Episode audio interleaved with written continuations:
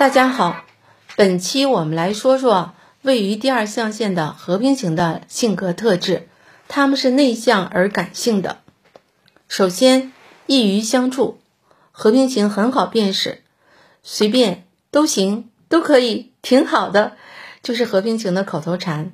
他们这样说的时候，也确实就是这么想的，给人一副他们是好好先生的形象。他们很少做决定。有事儿会先问一下别人的意见，并抱着求同存异的想法，很快很平和的接受，不会出现不满的情绪，一般也不会首先发表意见。其次，避免冲突，和平型没有攻击性，不愿争抢，不侵犯，不招惹他人。他们不会越界去管别人的事儿，对别人没有要求，对自己也不苛求，渴望人人都能和平共处。比较害怕引起冲突，怕冒犯别人，经常为了避免一些争执而做出让步，哪怕是自己有理也会谦让。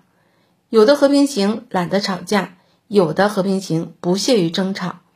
有一个和平型曾说，当他与人出现矛盾时，他往往都是被挨骂的那个人，他很少有反驳回去的时候，因为他觉得反驳回去有时候也解决不了问题。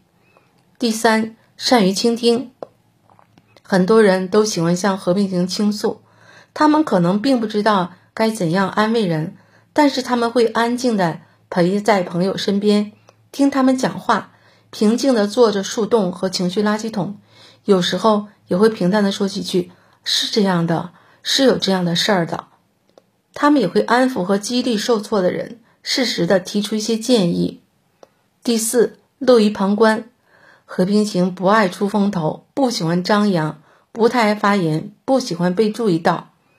有个和平型说，他一直给自己的定位是一个小透明，一个默默无闻的人，喜欢在人群中隐身，是一个存在感很低的人。当成为视觉焦点时，会有点手足无措。和平型喜欢置身事外，像个局外人。有个活泼型学生说。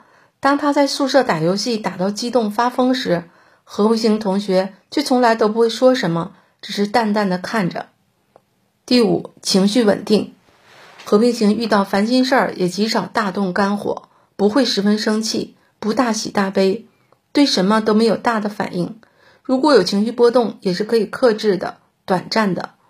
排长队时，和平型会很安静的等待，不会不耐烦，不会烦躁。当在电影院里看到非常感人的情节时，旁边也是哭声一片。和平型也会尽量保持住自己的情绪稳定，不会明显的情绪外露。第六，不易兴奋。和平型很佛系，对什么活动都不太关心，积极性都不是很高，对考试成绩、工作业绩、赚多少钱不是很在乎，觉得顺其自然，尽力就好，结果不重要。差不多就行，过得去就行了。有个和平型说，他考驾照的时候就觉得不合格也没什么关系啊，满分过的时候也没有什么特别兴奋的感觉。他们不太喜欢参加比赛之类的活动，也不太喜欢参加大家的讨论，不喜欢八卦。对于认识新人这种社交活动会感到无措。如果没有熟人同行的话，一般会选择不去参加。第七，喜欢稳定，和平型没有野心，喜欢一成不变，觉得朝九晚五、平平淡淡的生活没有什么不好的。他们对不确定性会有点害怕，不太喜欢突发事件，诸多不可控的因素会让他们产生焦虑。他们常年穿同样风格的衣服，留着同一种发型，吃经常吃的那几种食物。这种稳定让他们有一种掌握生活的感觉。虽然会枯燥，但是很有安全感。第八，善于调停。